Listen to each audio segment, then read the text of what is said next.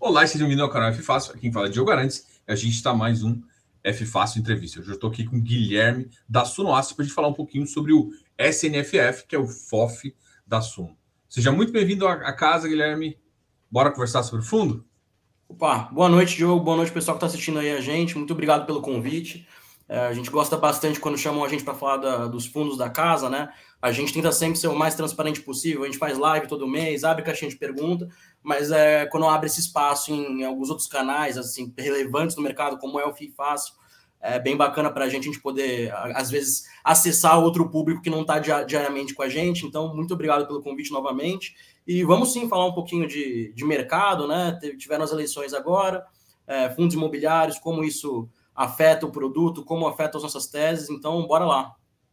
Bom, eu acho que essa. Vamos começar já quente, então, né? Bom, o fundo está com, só para dar um overview para o pessoal, o SNFF hoje está com 32 mil cotistas, o rendimento hoje está na média de 0,65, o último foi 0,65, o VP está 94, uh, hoje fechou, se eu não me engano, 85,53, uh, e o PL de 266. Eu acho que antes até de entrar no, no, fundo, é, essa questão de eleições ela machuca um pouco o, ele, o, o, investidor, né? E aí, às vezes ele se confunde entre investidor e eleitor, né? Com teses malucas aí. Agora, vamos falar com o gestor, né?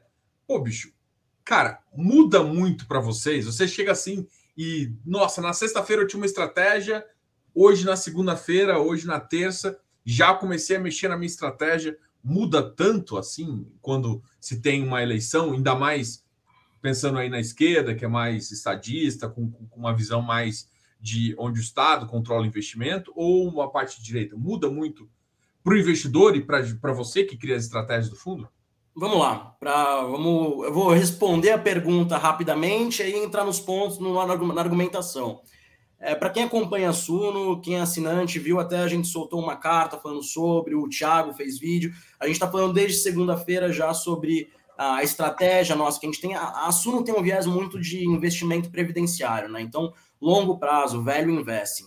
Na nossa concepção, a gente já teve já teve alguns governos problemáticos ao longo da história do Brasil e nem por isso ah, acabou-se o investimento, investimento é, seja em mercado acionário, agora mais recentemente a gente tem os fundos imobiliários, foi, foi prejudicado ao nível de matar o produto, né? Uh, falando agora das eleições de agora, a gente tinha dois candidatos, né, o, o Bolsonaro e o Lula, sendo que ambos já haviam tido mandatos no, no, no, governo brasileiro. Então, por um lado, o Lula teve mais de um mandato, dois mandatos ali, que foram um pouco diferentes, e o Bolsonaro um, mas o mercado já conhecia mais ou menos qual era o discurso, qual que era a ideologia de cada um deles, política, enfim. É, então, assim, a gente acredita que já estava muito precificado, a gente tinha algumas coisas que ainda estavam meio obscuras. Então, por exemplo, na, na campanha do Lula, ele não. Até agora, né, a gente não tem certeza sobre os ministros, a equipe dele. Então, em termos de investimento principal, acho que é equipe econômica. Ah, vamos, vamos falar um pouquinho agora do mais curto prazo sobre as coisas que precisavam ser esclarecidas. Então, tivemos as eleições ah, e no dia do resultado não apareceu o Bolsonaro para dar vitória ali para o Lula, assumir a derrota, enfim. Então o mercado ficou assim, e aí? É, tinha gente já com teoria de conspiração, tivemos a paralisação das estradas, né, de manifestações, e aí finalmente hoje o Bolsonaro, hoje na terça-feira, apareceu agora à tarde e esclareceu algumas coisas que eu acho que precisavam ser esclarecidas. Então, primeira coisa é que ele agia ali entre as quatro linhas da Constituição, então não faria nada anti-inconstitucional, uh, né? Então, exatamente é, falou ali sobre as manifestações, falou que não, não era a favor de você cercear o direito de ir e vir dos cidadãos, então basicamente falou que não, não era a favor disso, praticamente falando, olha, gente, para com isso. Uh, a gente teve ali também esclarecimento sobre ele assumindo a derrota, né? Ele não, não falou nessas palavras, mas logo depois foi falado sobre a transição de governo. Então, seria feita a transição de governo conforme a lei prevê, pacificamente, de um governo para o outro ali, entre o Ciro e o Alckmin, pelo que foi falado. Então, esses pontos esclarecidos, a gente já tem ali. A eleição, de fato, encerrou, Lula foi eleito e vai assumir o mandato em 2023. Ah, sobre as ideologias, a gente falou um pouquinho que o mercado já entende mais ou menos a cabeça dos dois. E tem outra coisa, né? Tem muita coisa que você tem que, tem que ponderar. O discurso político em época de campanha é uma coisa. O que o executivo faz, o presidente, ou qualquer outro político quando assume, é, na maioria das vezes não é exatamente 100% o que foi falado, né? Então, o que a gente espera, o que a gente tem de desafio muito claro para o país, eu acho que o ponto principal, eu acho que são um consenso entre analistas, gestores, economistas, é a gente tem uma questão fiscal que tem que ser, tem que ser é, bem operada ali, bem resolvida, para a gente poder continuar o, o país num, num, crescimento agora do jeito que está sendo entregue, é, dadas as, as, condições como está o Brasil e o cenário lá fora, de uma forma que continue num, num caminho positivo economicamente, né? Então, o que seria ideal seria instituir uma âncora fiscal e, de fato, tratar dessa questão é, ponderadamente, de fato, visando o melhor interesse do país.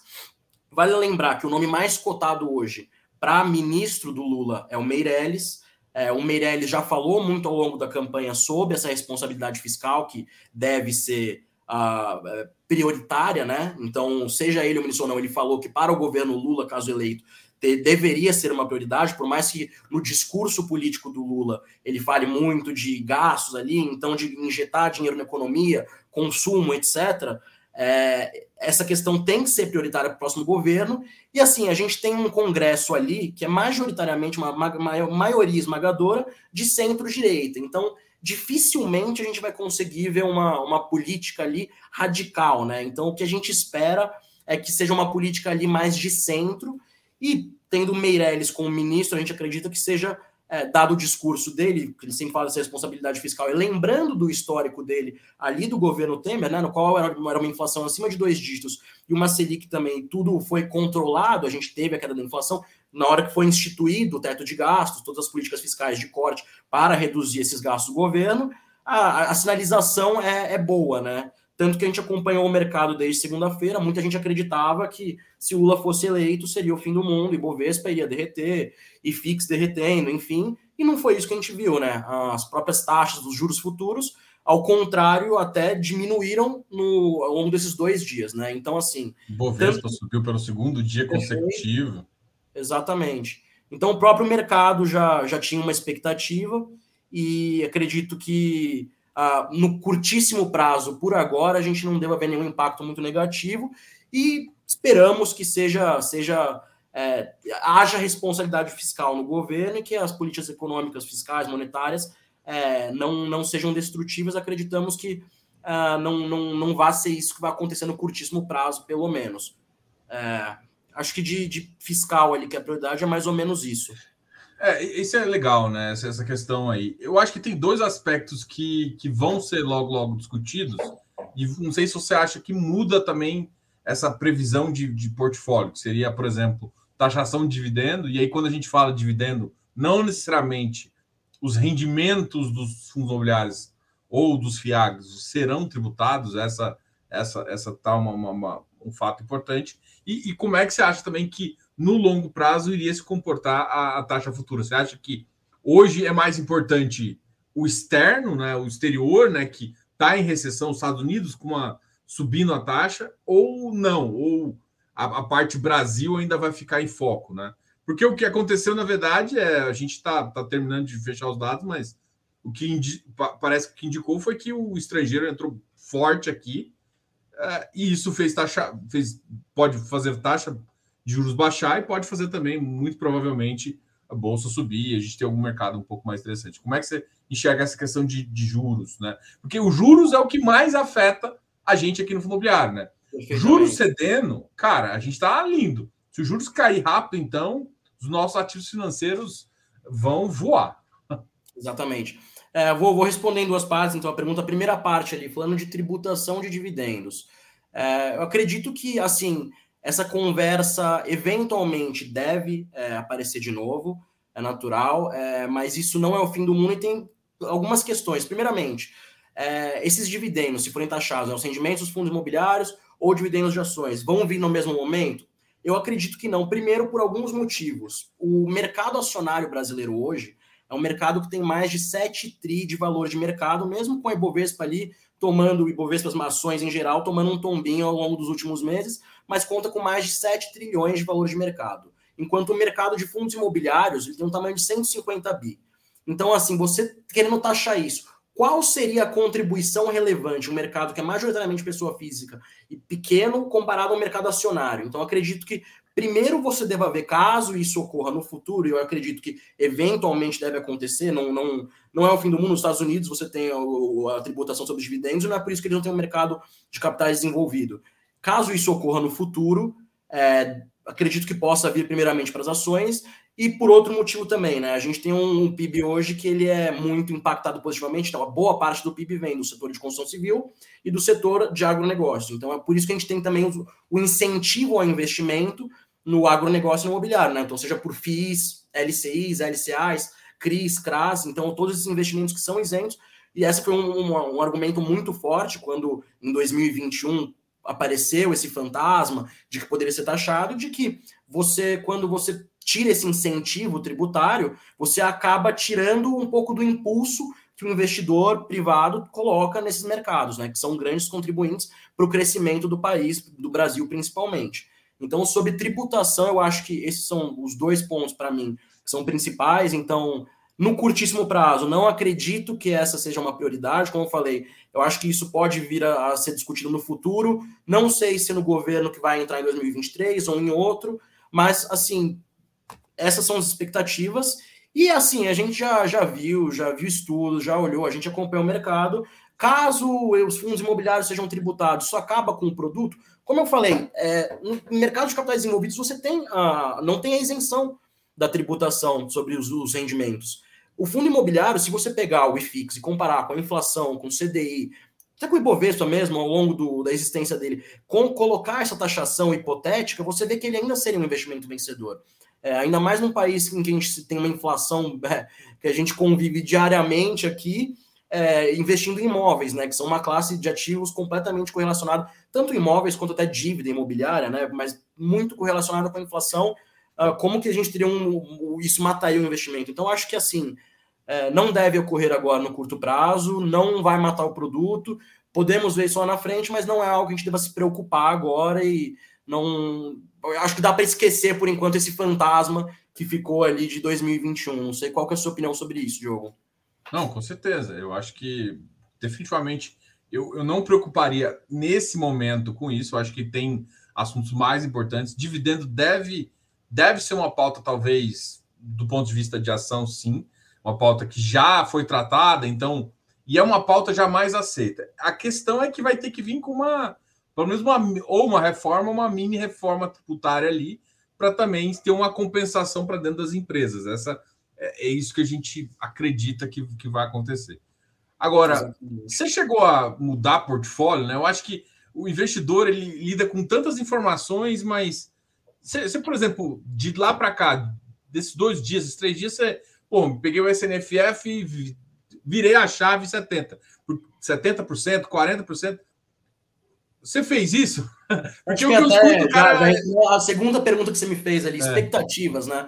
Como eu falei, eleição ali, a gente, a gente não viu o que a gente usa como balizador ali de renda variável se mexendo muito, né? Então, os juros futuros é, mantiveram aquela tendência de queda para o segundo semestre já de 2023, ah, caso é o que a gente tem expectativas hoje mesmo com o novo governo, e a taxa indicativa da NTNB, né, que é o que a gente usa de 2035, a maioria do mercado usa, como taxa de juros para fundos imobiliários, que é aquele prêmio do Tesouro Direto indexado à inflação, é, ele paga, ela também caiu. Então, assim, uh, não, não, não foi, respondendo a primeira parte, a eleição não impactou no que a gente usa como balizador, pelo menos agora no curto prazo, é, óbvio, caso venha acontecer alguma coisa no novo governo que mude as expectativas de política monetária, etc., a gente pode rever isso. Mas, assim, por mais que o Focus tenha dado um aumento de inflação pontual ali depois de algum tempo sem dar, a gente não teve uma mudança absurda assim nos níveis que a gente tem de taxa de juros futuras hoje. É, se for mantido ali do jeito que está, vale lembrar que o Banco Central hoje é independente, então, assim, a política monetária do jeito que está sendo feita. Vai ficar mais tá dois com... anos o, o, Dois anos, exato. A gente tem mais dois anos ali do, do RCN, exato, Roberto Campos Neto.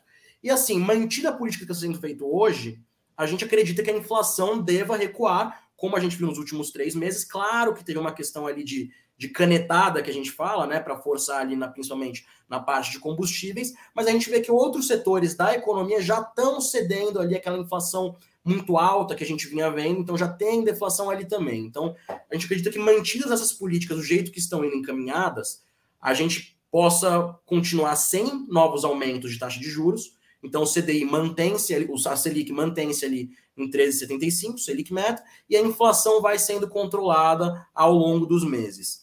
É, conforme isso acontece, com a inflação controlada, a tendência é que lá no ano que vem, já como o mercado precifica, o CDI venha a ter uma queda. Agora, em termos de portfólio, mudamos alguma coisa de sexta para cá? Não, não mudamos. A estratégia de longo prazo continua e muito bem, inclusive, porque foram mantidas as expectativas de queda de juros. A gente tem um portfólio hoje no SNFF 11 é, majoritariamente indexado a fundos de tijolo. Esses fundos, quando a CCLI começar a ceder, o CDI começar a ceder, eles tendem a ser muito beneficiados em termos de cotação. Quando você compara ali, o investimento no retorno real dos fundos de tijolo, seja no, no aluguel que ele repassa ou na valorização dos ativos, a gente vai ter um retorno real muito interessante e o fluxo saindo da renda fixa para renda variável, entrando muito ali no fundo de tijolo. Então, a gente vê um cenário muito positivo para valorização nos preços das cotas, nos fundos de tijolo. E os fundos de CRI, eles, assim, se você diminuir o indexador, o prêmio que ele paga, os juros, ele não muda, né? Então, uma carteira que é hoje IPCA mais 8 de um fundo de que a gente investe, com inflação a 6 ou inflação a 4, a 2, que seja, 2, 2 é um número absurdo. Mas, é, é o mesmo. É, o, o, o, cupom ali que é pago é o mesmo. Então, assim, no final das contas, é, a inflação em termos de, de realidade mais baixa, mantendo-se o cupom, é até melhor. Então, a gente acredita que ambas as estratégias vão ser beneficiadas ao longo dos próximos meses, uh, com a queda no rendimento nominal da renda fixa. A gente acredita que vai, é natural, né? O, o Brasil é, é muito comum você ver isso, um fluxo subiu o Selic, um fluxo absurdo saindo da renda variável e indo para a renda fixa. Começou a cair, esse fluxo inverte. E a gente na Suno a gente vê o contrário, né? Quando acontece isso, é onde você tem muita oportunidade de investir em ativos de renda variável com muita margem de segurança que vão ter um retorno real lá na frente muito maior. Então, em termos de eleição agora, não viramos nenhuma chavinha, o portfólio segue a mesma tese, continuamos com essa tese de ter uma carteira indexada tijolo, principalmente por causa do, do, dos juros lá na frente. A gente virou a chavinha agora, falando um pouquinho antes, há mais ou menos dois meses ali, dois meses porque tinham expectativas antes. Exatamente. Aí a gente começou a olhar por quê? Porque a gente vinha uma deflação que ia vir no primeiro mês, aí segundo mês, terceiro mês. A gente olhou e pensou, pô, o rendimento vai cair. E aí o que vai acontecer? A gente tem muita parte dos investidores ainda hoje que olham só o dividendo e o dividend yield, né? Então, assim, a gente na nossa estratégia pensou, a gente tem muitos fundos de, papel aqui ainda, que a gente tem espaço para realizar ganho de capital. Vamos diminuir a exposição em fundo de CRI agora, realiza um ganho de capital e protege o patrimônio do fundo aproveita esse dinheiro, essa geração de liquidez, ou seja, esse caixa que a gente vai ter, para recomprar esses ativos ou outros ativos que a gente julga é, que vão estar baratos, que, que, que, estão baratos agora, mas que a gente vê qualidade, nesse momento em que houverem essas quedas na cotação. Então, como, como eu falei, a carteira do fundo continua sendo IPCA mais 8. Mas se eu consigo comprar risco de IPCA mais 8 com prêmio de IPCA mais 10 pela desvalorização do ativo, eu vou fazer isso. Então, a gente fez uma live, eu o Vitor, o Vitor até brincou, ele falou, ó, o Guilherme acabou de te ensinar a comprar IPCA mais 10 com risco de IPCA mais 8, que é nada mais isso, porque o fundo de CRI é, é uma carteira de títulos de dívida, né? Então foi isso que a gente fez, mas isso não foi por causa de eleição, não teve nada a ver. Foi um movimento estratégico né? perfeito de proteger o patrimônio do fundo, porque o patrimônio do fundo nada mais é do que os fundos ali dentro investidos marcados a cotação no dia, e reaplicar esse dinheiro até nos mesmos ativos, na maioria das vezes. Eu cito na live que a gente fez é, semana passada, só que é um preço mais, melhor. É basicamente isso, aumentar o retorno da carteira e proteger o patrimônio. Então a gente fez isso. A gente tinha uma carteira que era majoritariamente tijolo também, mas era 30% em fundo de papel. Hoje ela está na casa de 20%. Então, em termos de virar a chavinha, a gente fez isso, mas nada a ver com a eleição. Uh, o investimento continua com a mesma tese, com a mesma é, ideologia de longo prazo. E assim, não contando muita estratégia, mas já contando, vocês estão pensando em, em aproveitar, por exemplo, mais alguns ativos voltaram a cair, porque, vou colocar entre aspas aqui, decepcionaram em relação ao rendimento. Mas de todo mundo que sabe que é mês menos dois, mês menos um ali, sabia que o rendimento já viria um pouco mais baixo de vários ativos. O mercado não gostou de algumas mudanças e derrubou alguns ativos, tra trazendo de novo a IPCA mais 9. É, como é que você faz sentido olhar ainda esse faz mês muito, IPCA? Faz sentido sim, por um ponto. É, a, a, gente, inclusive, a gente não queimou esse caixa no primeiro rendimento baixo de alguns fundos que a gente viu ali. Por quê? Muito gestor, e a gente fez isso, inclusive, no SNCI aqui, tá? É, e não tem nada de errado, é, só esclarecendo aqui, mas muitos gestores pegaram uma gordura que tinha, uma reserva acumulada, e usaram essa gordura para suavizar o impacto nessa distribuição. Então, por exemplo, a gente no próprio CNFF tem gordura hoje, depois eu falo um pouco mais disso, mas é essa reserva acumulada. Se você teve um impacto ali, normalmente no mês você distribuiria, se fosse o resultado do mês, 0,80, 0,70, 0,50, é, você pega essa reserva e usa ela para distribuir para suavizar esse impacto, para não assustar o investidor. Como eu falei, muitos dos investidores hoje ainda são pessoas físicas e estão aprendendo ainda. O mercado, eu, tenho sentido nos últimos meses que ele tem desenvolvido mais. Eu acho que cada vez mais as pessoas estão procurando os fundos imobiliários, querem entender cada vez mais, mas ainda tem muita gente que se assusta.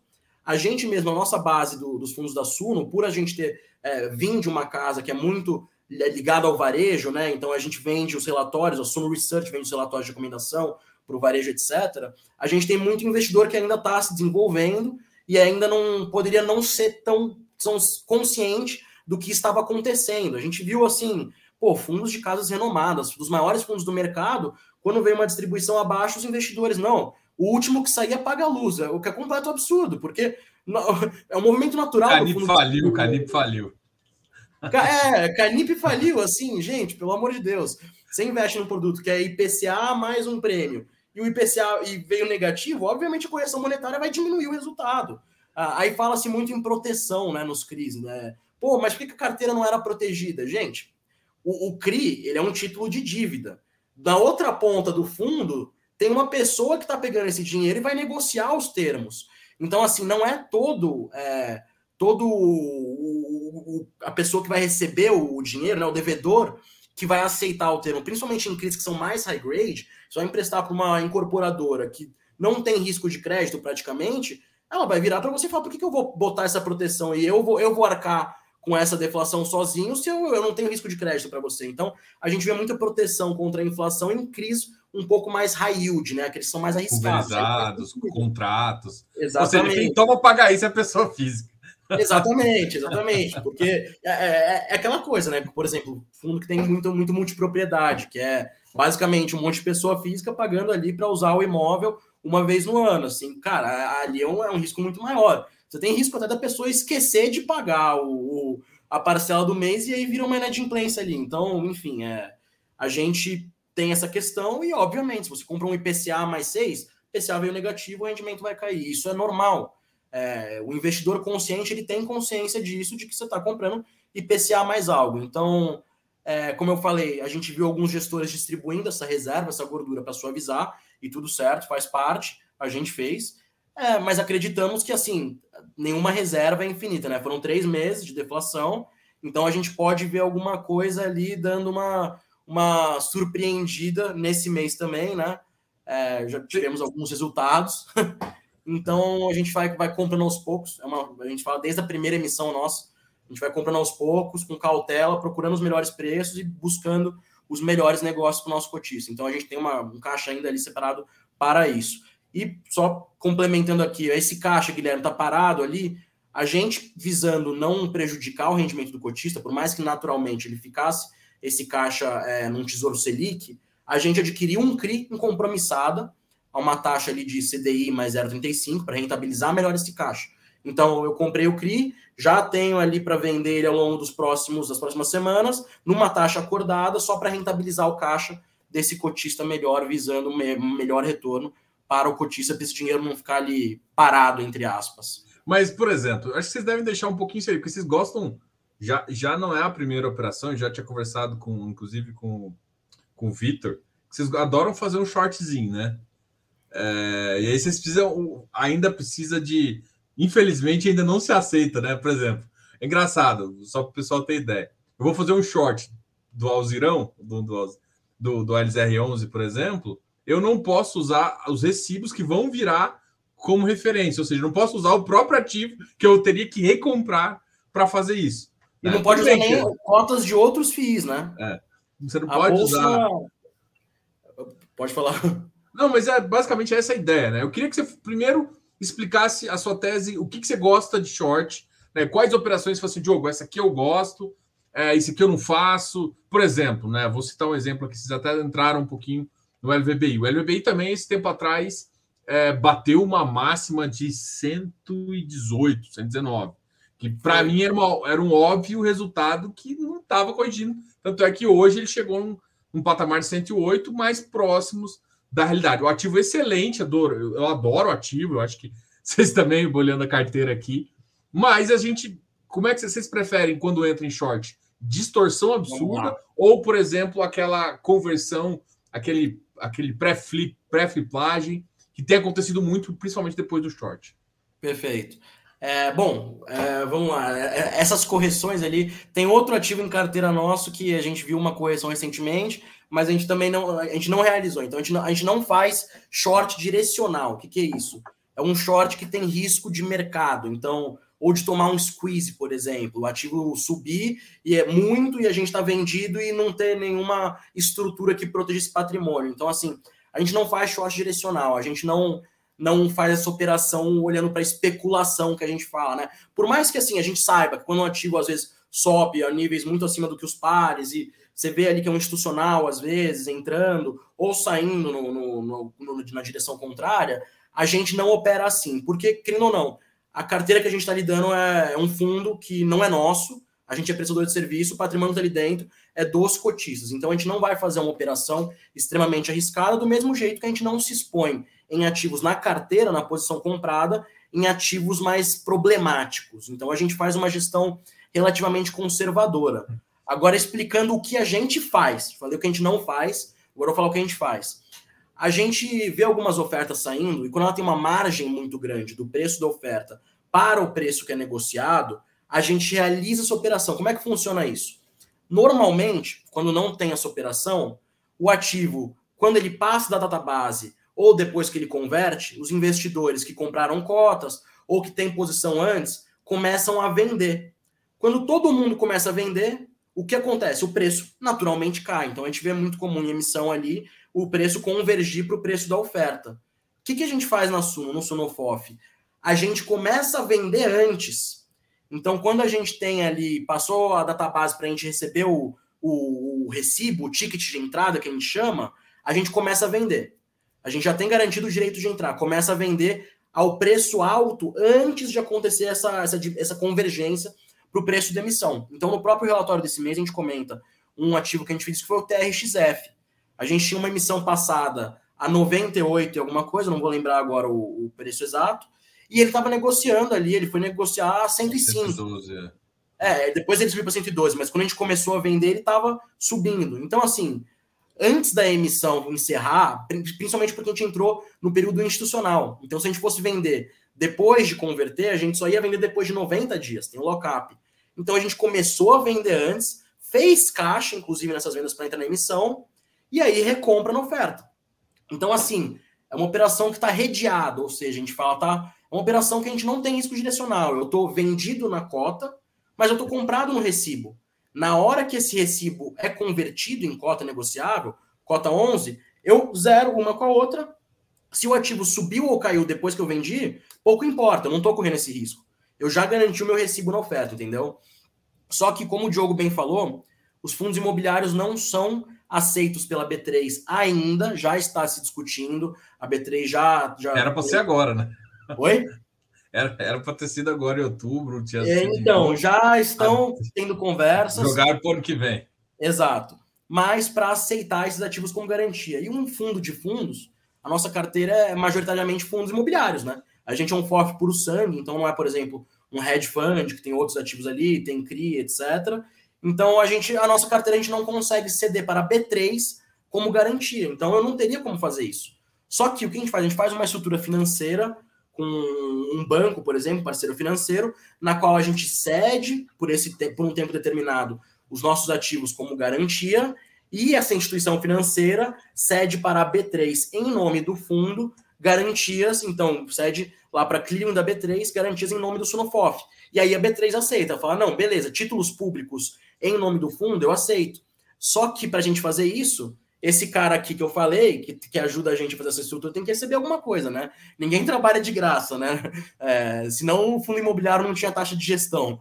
Mas e aí a gente tem que pagar um FII, uma taxa para esse parceiro nosso, e essa taxa não é barata. Então, assim, a gente tem que estruturar muito bem essa operação, a margem tem que ser grande para justificar esse custo que eu vou ter e eu conseguir ter um lucro relevante para o meu cotista. Então, assim, só um exemplo aqui de claro. um exemplo real, assim, uma margem de dois reais, por exemplo, sai oferta 100 reais e o ativo negocia 102, não, não cabe fazer essa estrutura. Tem outro ponto, quando você está shorteado no ativo, até você receber o recibo da cota para zerar um com o outro, você paga o rendimento.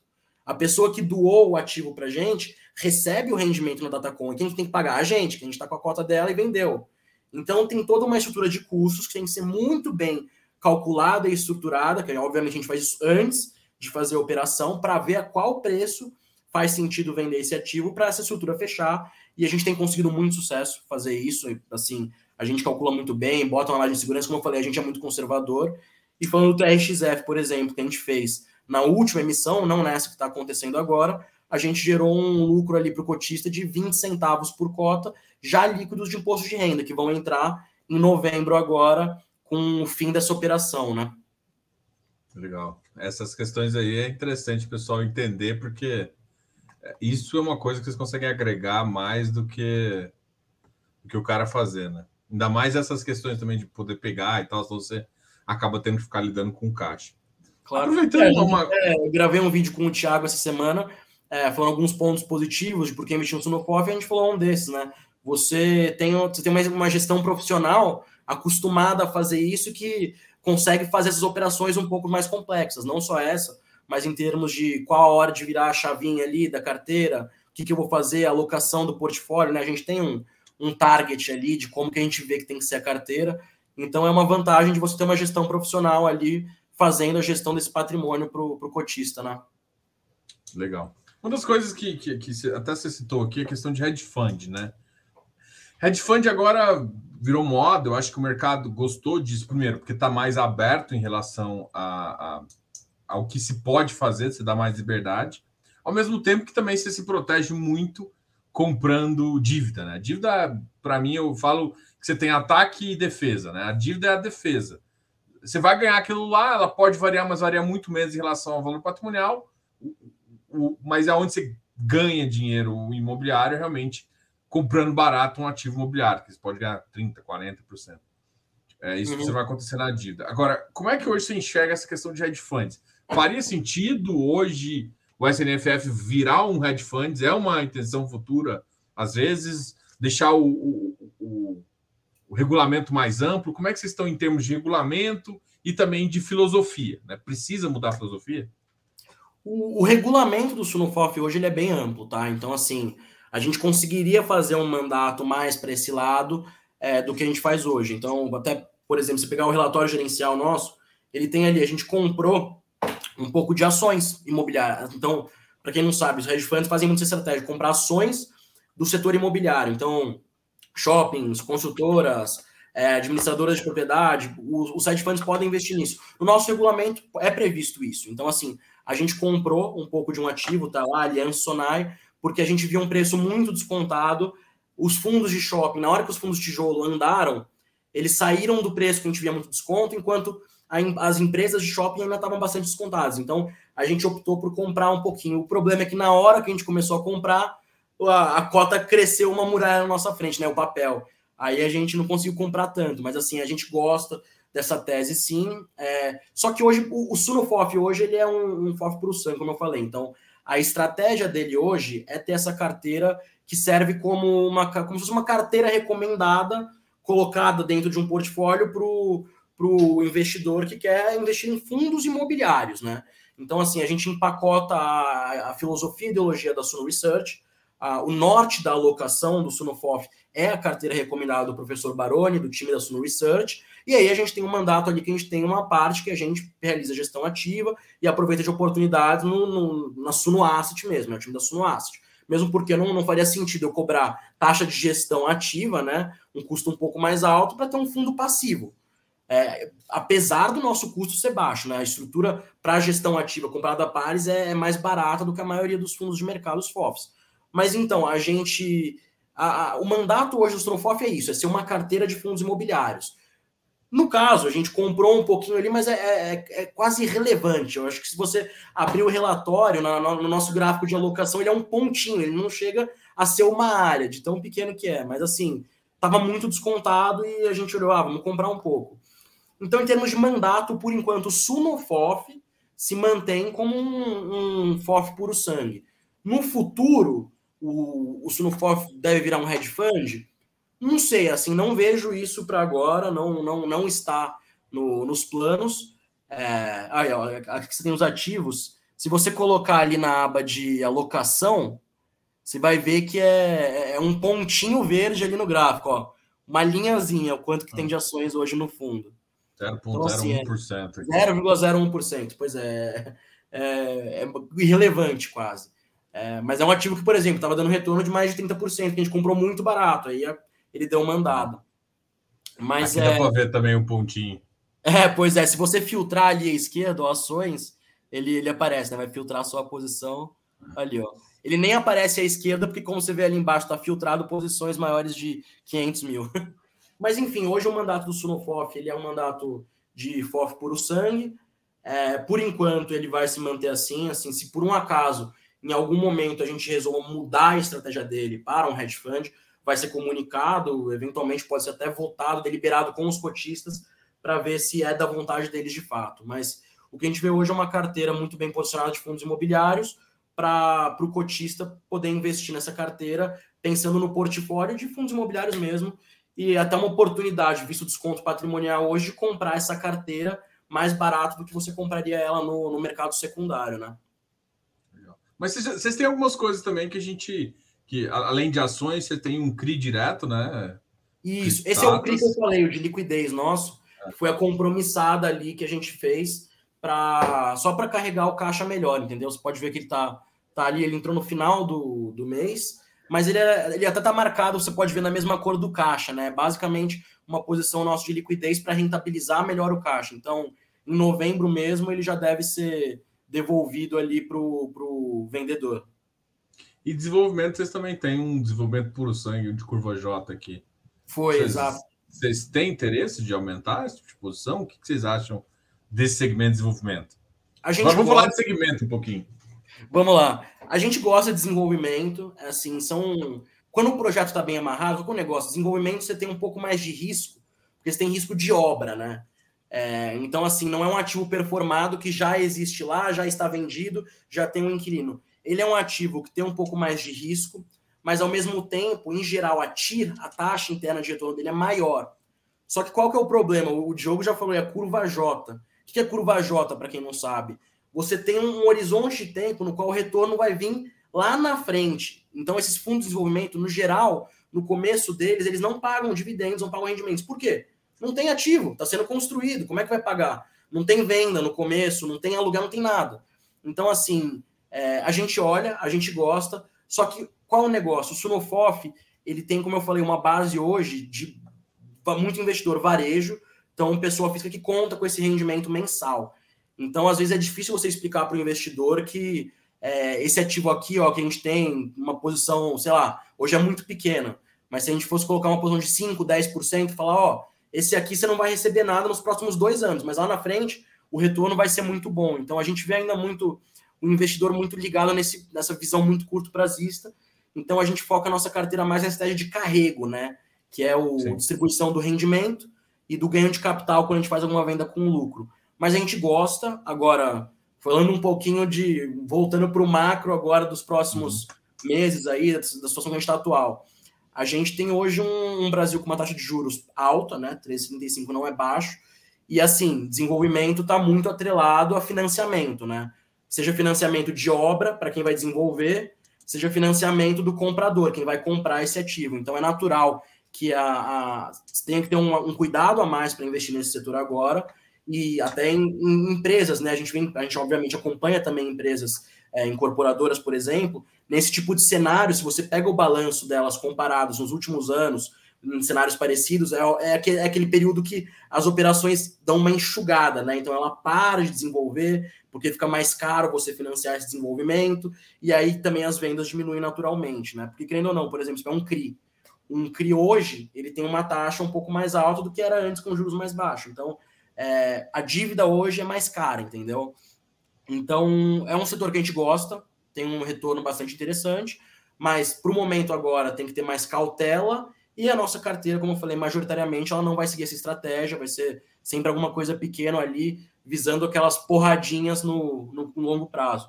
Esse fundo especificamente que a gente tem aí na casa, é, a Amanda, que, que trabalha com a gente lá hoje, né, que fica principalmente ali no SNC, na estratégia de estruturados, ela ajudou a fazer esse fundo lá atrás na RB, ela conhece muito do ativo, e a gente vê um desconto muito grande nele, né? Justamente por fundo imobiliário que não distribui rendimento, desenvolvimento principalmente, a gente vê ele sai do IPO e começa a cair, né? Aí você fala, o que tem de errado com esse fundo? Não tem, ele não, só não distribui só não É, ele só não está distribuindo ainda. Então a gente viu oportunidade, é, é, um segmento que por causa disso tudo tem uma liquidez muito baixa, então a gente também não é consegue é aumentar entrar, né? Exato. A gente, assim, a primeira vez que a gente entrou nesse fundo, a gente estava olhando, pô, tem 7 mil quantidades na pedra ali no book. Bate, compra, conseguimos comprar num preço bem atrativo. Então, é basicamente isso até desenvolvimento aqui. Legal. Aqui a gente olha nessa pizza aqui, nesse quadradinho aqui, vocês gostam bastante industrial e logístico, né? O que está por trás disso? E, e, e, aí você pensa assim, pô, esse é o setor que você acha que mais vai andar quando tiver essa, essa, essa queda de juros iminente?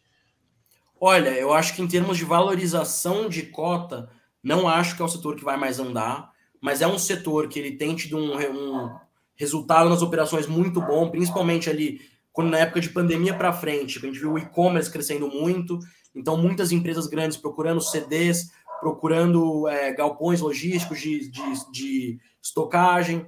É, então, assim, é um setor que a gente viu muito crescimento, as operações têm tido um resultado muito bom, e a gente ainda vê um horizonte é, de crescimento na frente, só que agora um pouco mais desacelerado. A gente acha que não vai acontecer esse crescimento em termos de, de novo estoque, de, de das, da procura mesmo nos, nos próximos anos. É, você esse... gosta mais, só, só para ficar claro, assim, você gosta mais desse setor porque, apesar do ganho de capital ter um pequeno, mas o foco dele é mais esse, esse, esse caps maiores, os, os rendimentos maiores que você pode entregar, então ele é melhor para carrego? Então, o carrego dele já vinha bom quando a gente. A gente sempre teve essa posição maior. Então, era uma estratégia que já tinha um carrego muito bom quando a gente começou a comprar. E assim, aí você fala, pô, mas ele já tinha um carrego bom, vocês compraram caro. Não. ano passado estava tudo, a maioria do tempo, muito barato. Então, assim, a gente tinha a oportunidade de comprar é, uma tese muito boa, que eu falei, estava tendo resultados muito bons, crescendo, continua crescendo, só menos acelerado, né? É, e comprado a preços muito bons. Enquanto a gente tinha ali setores como lajes corporativas e, e shoppings descontados, mas com os resultados ainda tímidos. E a, as lajes corporativas, por exemplo, até hoje, a gente não viu a recuperação que os shoppings tiveram, por exemplo. Então, a gente acredita que assim é, o que tem potencial de valorizar mais, não necessariamente para os próximos seis meses, mas o que está mais descontado ainda são as lajes. Agora, vai acontecer isso? Não sei. A gente está vendo ali um movimento de volta de procura por espaços em, em, em, regiões ali primárias, né, muito forte. Então a gente tem, por exemplo, Faria Lima, uma região que não tem vacância, né? Sai uma pessoa hoje, amanhã tem outra entrando. Mas a gente tem outras regiões que não são tão primárias em volta ainda ali, que estão absorvendo aos poucos essa volta para os escritórios. Então, fundos que ainda não têm resultado é, tão forte como foi no caso dos shoppings. Os shoppings hoje a gente vê os indicadores mostrando resultados já superiores, tanto, tanto em fundos imobiliários quanto em empresas mesmo, companhias abertas. Resultados superiores a 2019, né? Pré-pandemia. A gente vê os, os, shoppings ali, os fundos, com batendo com folga o orçamento que tinha para esse ano. Então a gente acredita que os shoppings devem ter um desempenho muito bom para os próximos meses. É, mas as lajes ainda estão mais descontadas, entendeu? Então, assim, por isso que a gente faz essa diversificação, né? Pô, se as, se as lajes estão mais contadas, você não está comprando só lajes, porque não é assim, né? Tem que, tem que entregar também para o seu cotista. Exato, e assim, é, tem oportunidade ainda em todas as classes, entendeu? É, se, se você souber comprar, souber o que está comprando por trás, a perspectiva de valorização patrimonial, de repassar a inflação nos aluguéis, é, você tem oportunidade ainda em, em, muita coisa. E, obviamente, agora a gente está comprando bastante coisa de fundo de CRI. Não, legal.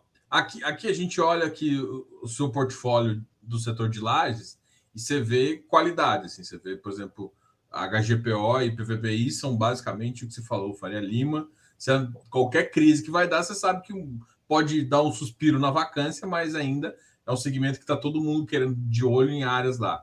O RBR Properties já é, um, já é uma tese um pouquinho mais. Uh, o RBR Properties, antes do River One fazer um, fazer um giro interessante, o pessoal do Las Caio sempre mandou muito bem.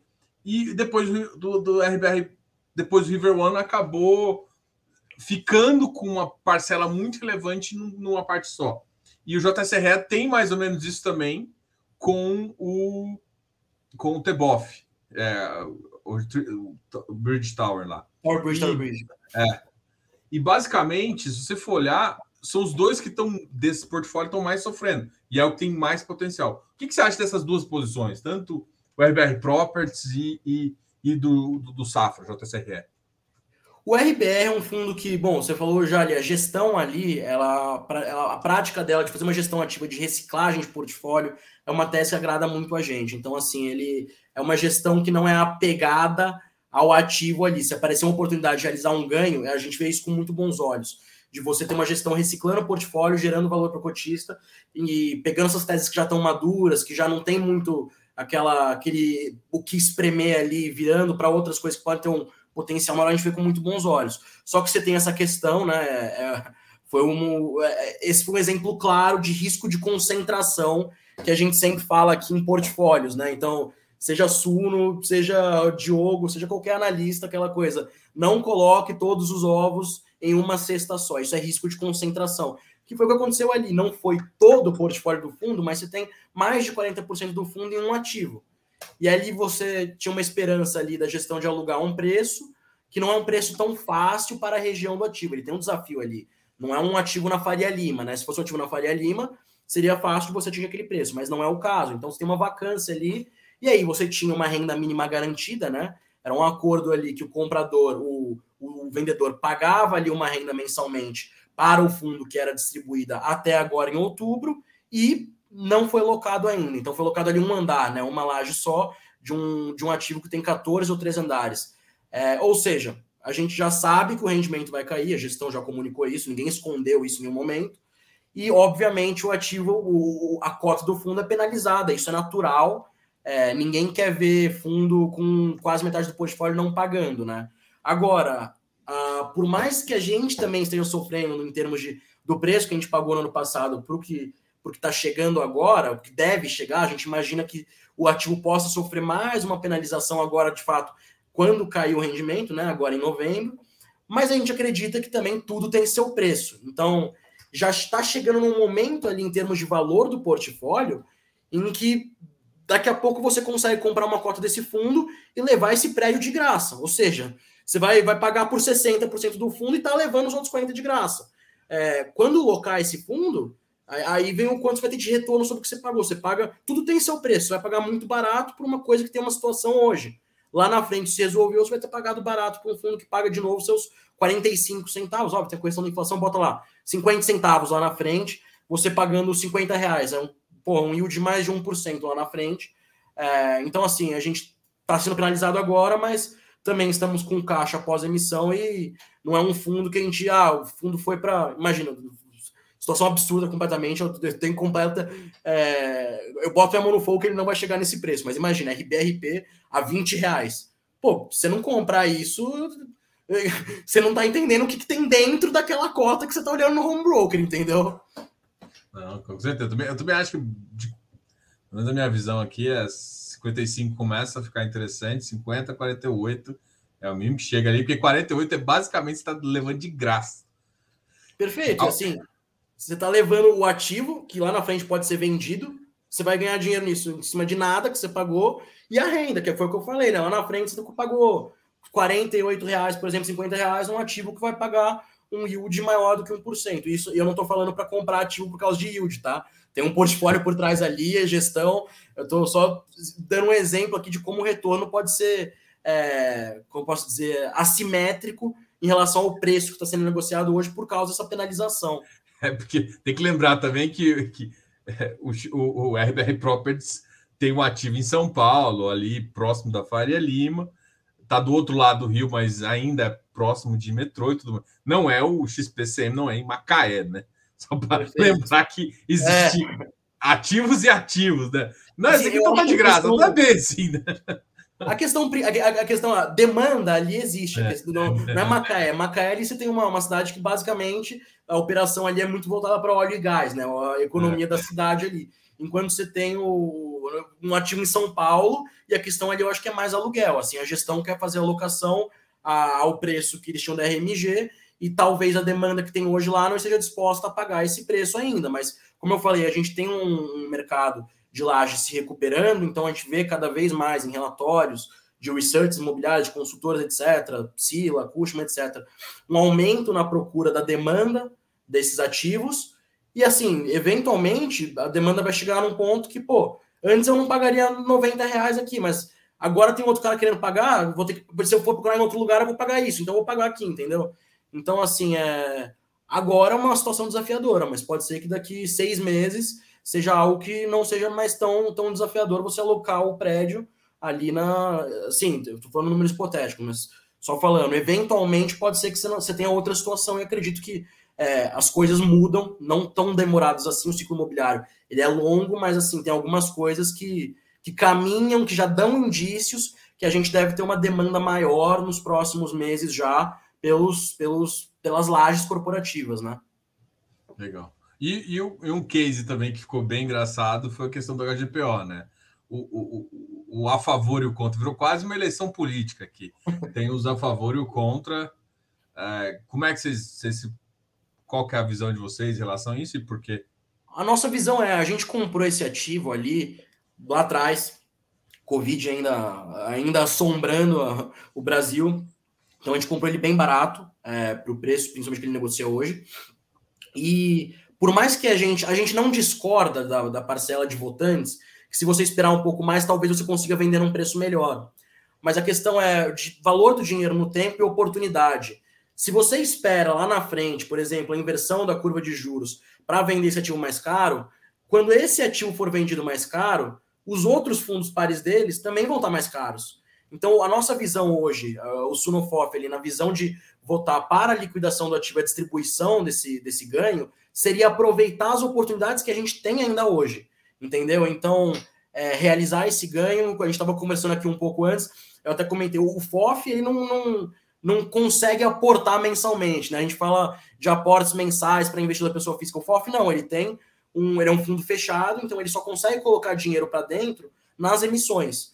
Então, assim, é um caixa que a gente conseguiria fazer, gerar liquidez, por mais que seja uma posição não tão relevante, 4 milhões, é uma posição que a gente poderia aproveitar esse dinheiro para pegar outras oportunidades e comprar ativos em que o preço negociado no mercado pela cota está muito descontado pelo preço dos ativos no mercado imobiliário real.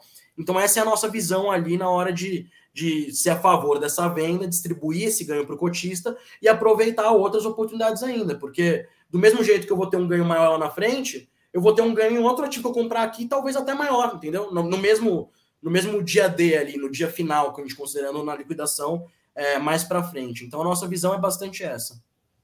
Legal. Vamos falar um pouquinho assim, você até já deu uma pincelada que os shoppings também estão baratos, que tem um resultado acumulado. E aqui são escolhas de vocês de shopping, né? E aí, até você, citou na casa, na, na, na carta vocês também, que o XPMOL, o Vice e a HSML se juntaram para fazer a compra do, do Campinas. Né? Uhum. E, é, e inclusive tão e assim foi uma venda que a própria vendedora está entrando como cotista. Então o cara não exatamente está se desfazendo do fundo, é uma, uma estratégia para passar pelo CAD e tal, enfim. Exatamente. Você tem essa questão, né? Você tem a BR Malls e então, a você... Allianz É. Então você tem valor agregado no portfólio ainda que o pessoal continua enxergando ali, né? Fez essa mudança e, e os shoppings você acredita? E aí eu vou perguntar, já, já eu sei que o pessoal gosta disso. Você acredita que vai voltar o 13 terceiro clássico do, do, do, do dos do, fundos de shopping? Do shopping. Olha, é, assim, uh, não, não, não sei se vai voltar aquela coisa que a gente via ali em termos de até de valorização de cota, que a gente tinha ali pré-pandemia em 2019, né? Ali o negócio ficou muito esticado, né? Os fundos de shopping. Agora, assim, a, a gente já vem conversando com os gestores, acompanhando, e assim, o, o, o que está no relatório e as conversas com eles indicam tudo ali que as operações estão tendo um retorno já superior até 2019. Só que, óbvio, tem um, uma composição ali é, inflacionária, né? Você uma inflação muito grande esse tempo. Então, se eu virar para você e falar, olha, outra, os portfólios dos shoppings também aumentaram. Então, se eu virar para você e falar, ah, a receita do Mall 11 é maior hoje do que em 2019. Não, isso é óbvio. Assim, o aluguel tá mais é. caro é. e tem mais portfólio, beleza. Mas assim, você comparando na, na relatividade, colocando as coisas em no ceteris paribus, ceteris paribus, que a gente fala, né, em condições iguais, a gente vê uma perspectiva muito boa para os fundos de shopping. A gente viu, pô, o Mall 11 subindo o rendimento ali, quase que mês a mês, assim, do, da receita que vinha entrando. É, VISC, XP Malls, HSML. O, o VISC distribuiu agora 0,75, assim, XP Malls também chegando, está em 0,75. Então, pô, o rendimento desses fundos crescendo muito ali. É, eu, eu não, não, sei se vai ficar muita gordura cruada, porque assim, é, a gente vê esses shoppings comprando muito ativo e não vendendo. Quem vendeu agora foi BR Malls e Sonai, né? Por causa do CAD, como o Diogo colocou, eles precisaram, como, como o CAD impôs que precisava sair alguma coisa ali, porque senão não dá, né? Mas é. E eles entrando como cotista, então assim, o, o shopping tem qualidade, obviamente, uh, para a praça que ele atua ali, né? Tem muita gente que acha que, que shopping é igual fundo de lajes. O único ativo bom é aquele que está na Faria Lima. Não, pô, shopping é, você tem shopping no Brasil inteiro, uma cultura muito forte de shopping no Brasil, diferente muito de outros países, a gente volta e meia falar disso. E assim, o principal ali é você tem um shopping de qualidade, não precisa ser um cidade jardim do XP Malls, mas um shopping de qualidade e que tem um fluxo de consumo, de consumidores direto, dominante ali em relação à praça que ele atua. É, então, assim, e, e, isso a gente tem visto muito bem nesses fundos, a gente tem visto os resultados virem muito bons. Então, assim, como a gente fala na carta, a gente fala em live, é, é um setor que a gente está bem otimista, porque eu falei, a gente comprou a ação, foi o quê? Não foi incorporadora, que eu falei, vai ter desafio, não foi uma. BR Properties já é outro caso, mas enfim, é, a gente comprou de shopping. Então, assim, é, é uma classe ativa que a gente está bastante otimista e a gente conseguiu capturar preços muito interessantes lá atrás, né? Pegando ali uma, um ensaio de saída da pandemia, né? Que foi ali de. A gente começou o fundo em maio de 2021 dali para frente, mas você ainda tinha, tinha um cenário meio nebuloso, né? Legal. É, agora, dois setores aqui que não são novos exatamente, né? O setor híbrido aqui e o setor de renda urbana. É, como é que você hoje enxerga esses dois setores aqui? Tá, vamos lá. O renda urbana é um setor que a gente gosta muito também, porque a gente vê uma, uma uma possibilidade de destravar valor nesse setor muito boa. Então, assim, a gente tem acompanhado o maior fundo que a gente tem que é o HGRU. Porra, a cada é semana. O que mais vende, né? Não, não, tem hora que reciclou o portfólio dele inteiro. Você fala, esse daqui é repetido. Foi da semana passada, fala, não, é outra loja. Assim, aquela aquisição deles lá atrás foi, foi muito bem feita. Compraram um portfólio grande. Tinham lojas ali que não eram das melhores qualidades, mas na hora que você compra em escala, assim por dizer, você compra muita coisa barata também. Então, é, igual o, próprio portfólio da BR Properties que eu citei agora há pouco, eles venderam um monte agora, assim, você leva coisas que não são tão boas, mas você leva coisas ali que são muito boas, entendeu? Então, no pacote foi uma aquisição que foi feita num preço muito bom, tanto que eles estão conseguindo destravar valor agora, fazer vendas com taxa interna de retorno ali de um ano, pô, muito superior a 20%, por exemplo. Então, gerando muito ganho para o cotista, então a gente gosta bastante. A CSHG faz isso muito bem, né, nesse fundo principalmente. SPVJ é um fundo que, inclusive, os fundos da CSHG investem, que é o Success Par Varejo, é uma tese muito semelhante, é, só é um fundo menor, mas é uma tese muito semelhante, que ele tá, ainda tem coisas ali em desenvolvimento que vão dar retorno, vão destravar um valor no futuro, e é um fundo que um investidor, pessoa física, não tem acesso, um investidor público geral. Então, assim, isso é uma coisa bacana de FOF. Você ter acesso investimentos que são para investidores profissionais. E aí o TRXF é um fundo que ele tem uma tese um pouco parecida também, né, muito para o varejo, só que até então a gente não tinha exposição, porque ele tem a questão da alavancagem. Por mais que fosse é, bem estruturada, ainda é, fosse, ainda, agora está mais ainda, né, está equalizada. Estão diversificando um pouquinho mais. Exato. mas era um ponto assim que a gente concordava muito, uma visão com o professor Baroni, do assunto que ele falava, é que assim a gente queria ver a capacidade da TRX ali de, de reciclar o portfólio e de mexer quando precisa para ver se eles conseguiriam lidar com essa situação da alavancagem nos próximos anos. E assim, tem lidado bem com isso, e agora, pô, o ativo andou duas emissões quase que seguidas, né? A gente tem, a gente tem cota locapada da última emissão e agora tá tendo outra. Então, assim, eles têm demonstrado bastante qualidade na hora de, de equalizar toda essa questão da alavancagem ali, de reciclar o portfólio. Então, é um fundo que a gente acabou colocando recentemente também na carteira do Sunofof e tem dado um retorno incrível. Assim, é, a, a, posição que a gente tem hoje. E a que a gente vendeu e girou ganho de capital de mais de 20 centavos por cota já líquido considerando as cotas novas da segunda emissão. Então, é um setor que a gente vê bastante possibilidade de reciclar o portfólio, por exemplo, coisa que a gente já vê mais dificuldade no setor de lajes corporativas, por exemplo. Ali não, não é tão, tão é, simples você destravar esse valor. É, então, assim, é um ativo que a gente tem gostado bastante, um segmento. Legal. O, último segmento aqui, segmento híbrido aqui. O LZR11, né, que é uma posição relevante no fundo de vocês, e o e o APTO, que na verdade está híbrido aqui porque ele tem crédito e, e, e residencial. residencial é. É. Assim, o... Mas eu, eu, eu, classifico ele mais como ah, quase tudo é exposto a residencial, eu classifico ele mais como residencial, até. É, Mas, assim, assim é, a gente colocou ele aí porque ele tem uma boa parcela em crédito ali, né? Ele Mas tem uma boa parcela de crédito, é. Ele é híbrido do ponto de vista macro, sim. Ele é, tem papel e tijolo, vamos dizer assim, e tijolo Isso. residencial. É porque a tese dele é residencial, né? Só que é. eles têm uma tese ali, a, a, nave tem essa tese, tipo assim, enquanto o ativo não está pronto para entrar no fundo, vai ter crédito na carteira. E aí, assim, essa é a tese, por isso a gente colocou em termos de, de alocação mesmo na parte híbrida. Mas vamos lá. O Aliança, o Alzirão. o Alzirão é tão conhecido por todo mundo que tem apelido até, né? Mas assim, a gente é muito próximo ali do Fábio, do Renan, do pessoal da, da Aliança, a gente gosta muito do ativo, acho que eles têm uma capacidade de destravar valor também muito boa, assim, é, vou destravar valor, vamos falar agora do imóvel Clarent ali, que foi vendido, gerou um rendimento quase seis reais no total ali com as receitas mensais do fundo, né, então assim, é, é um fundo que é, é um, é, é tem uma margem de segurança muito boa em termos de, de alocação, né, contratos atípicos muito longos, então fundo que não, não, não tem muita surpresa, é, que repassa bem a inflação, que tem uma equipe ali que entende muito de real estate, mercado imobiliário mesmo, então você vê tanto as aquisições quanto vendas são muito bem feitas, muito no momento certo. Então é um fundo que a gente gosta bastante. E assim, hoje é a maior posição do fundo, assim, disparado, né? Você já fala, pô, mas por que isso, cara? Tem tanto fundo bom, vocês falaram de HGRU agora, porque o Alzirão destoa tanto. A gente teve oferta recentemente, né? Então, a gente tinha caixa ali, a gente usou parte desse caixa para comprar um pouco mais, para ter um ganho patrimonial e ganho de capital. Então, a gente já está diluindo. No, no, relatório de outubro ali, a gente, no de setembro a gente já comenta, mas no de outubro já vai ter, a gente está reduzindo já. É, é, uma posição que vai ser reduzida ao longo do tempo, gerando ganho de capital, mas é um fundo que a gente sabe. Ele tem um histórico de negociação, de negociar bem acima do patrimonial dele, justamente porque ele tem um resultado, ele tem uma equipe ali muito boa no que faz. Então, assim, é um fundo que a gente acredita muito na. Olha, ali a gente já começou até a vender antes.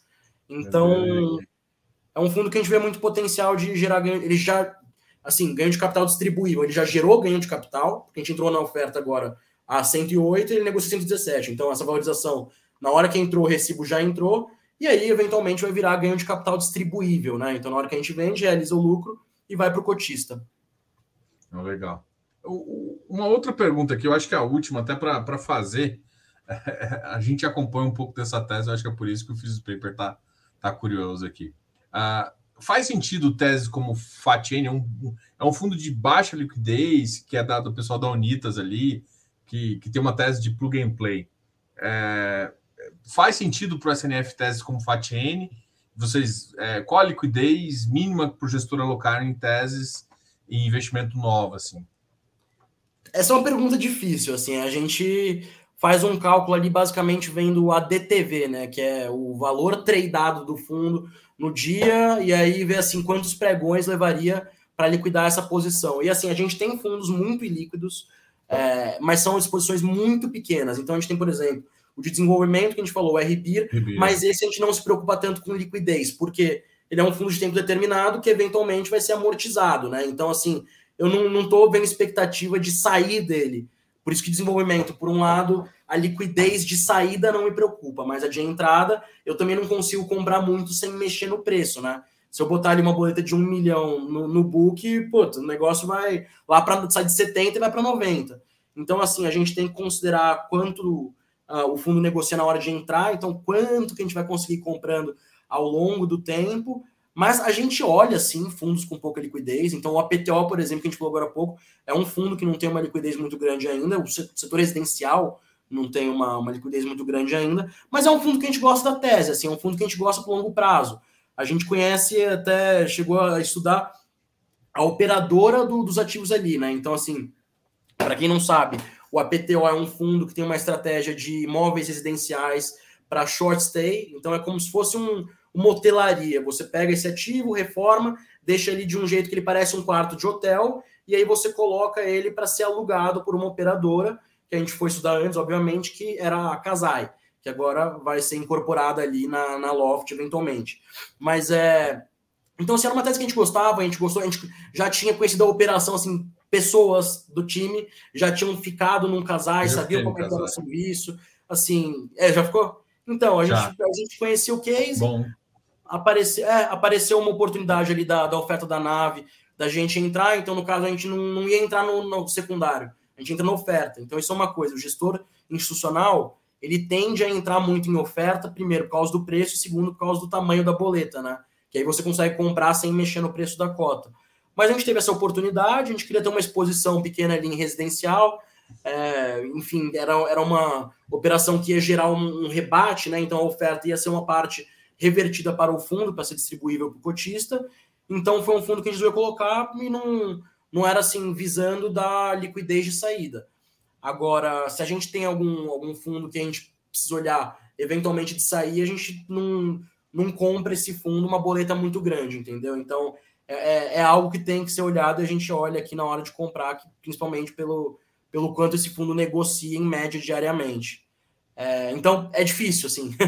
comprar fundo líquido em FOF é difícil. é difícil. Não vou dizer que a gente não compra, mas é, em geral é em oferta, boleta pequena, é, é mais complicado. Não, boa. Guilherme, obrigado aí pela, pela conversa. Acho que foi bem, bem elucidativo para todo mundo. A gente começou conversando sobre eleição, a visão de vocês, mudar ou não o portfólio, a resposta tá lá e tal. É só você chegar e ver o vídeo também. É, agradecer demais esse bate-papo aqui. A gente vai voltar a conversar outras vezes, eu tenho certeza. Vou deixar as palavras, as palavras a gente encerra por aqui. Não, com certeza. É, obrigado pelo convite, João. Como eu falei, a gente na Suno, a gente é muito aberto, não, não, não só muito aberto, a gente gosta quando chamam a gente, a gente adora falar sobre os produtos da casa, dar visibilidade, às vezes acessar um público que pô, não conhece a gente ou não acompanha de perto. Então, assim, é, é uma experiência muito rica para a gente também. Então, agradeço muito pelo convite, foi um bate-papo bem bacana. Tenho certeza que haverão outros, assim, a gente deixa as portas muito abertas. É, você já conversou com a Amanda também aqui, então pô, o Jacinto, o, o time é muito muito fácil de acessar, você tem o contato de todo mundo, e a hora que quiser chamar de novo a gente, a gente vai estar pronto para aparecer aqui, conversar, seja o assunto que for de fundos imobiliários, eu não vou falar que eu vou que eu vou falar tese de criptomoeda aqui, que aí aí eu não, não, não é comigo não. Ah, Mas assim, a hora que quiser chamar a gente muito aberto, para quem não acompanha a gente lá na Suno, quiser conhecer um pouco mais, segue a gente lá no Instagram @sunoasset e ficamos muito abertos aí para qualquer outro convite, para perguntas, enfim, qualquer coisa que possam querer saber. Novamente, obrigado. Boa noite para quem acompanhou a gente. Obrigado por acompanhar e obrigado, Diogo. Valeu, pessoal. Obrigado aí. Não sei se dá um like aqui. Os dados da Suno a gente coloca aqui na descrição do vídeo. Uh, a gente também marcou o pessoal da Suno no nosso Instagram. Qualquer dúvida, conversa lá. Pode mandar pergunta, a gente pode fazer essa ponte também. Até uma próxima oportunidade. A gente continua aqui. Amanhã é feriado. Amanhã, pessoal vai o mercado fechado, mas a gente vai continuar aqui. Valeu, Guilhermão. Pessoal, abração e tchau, tchau. Até mais.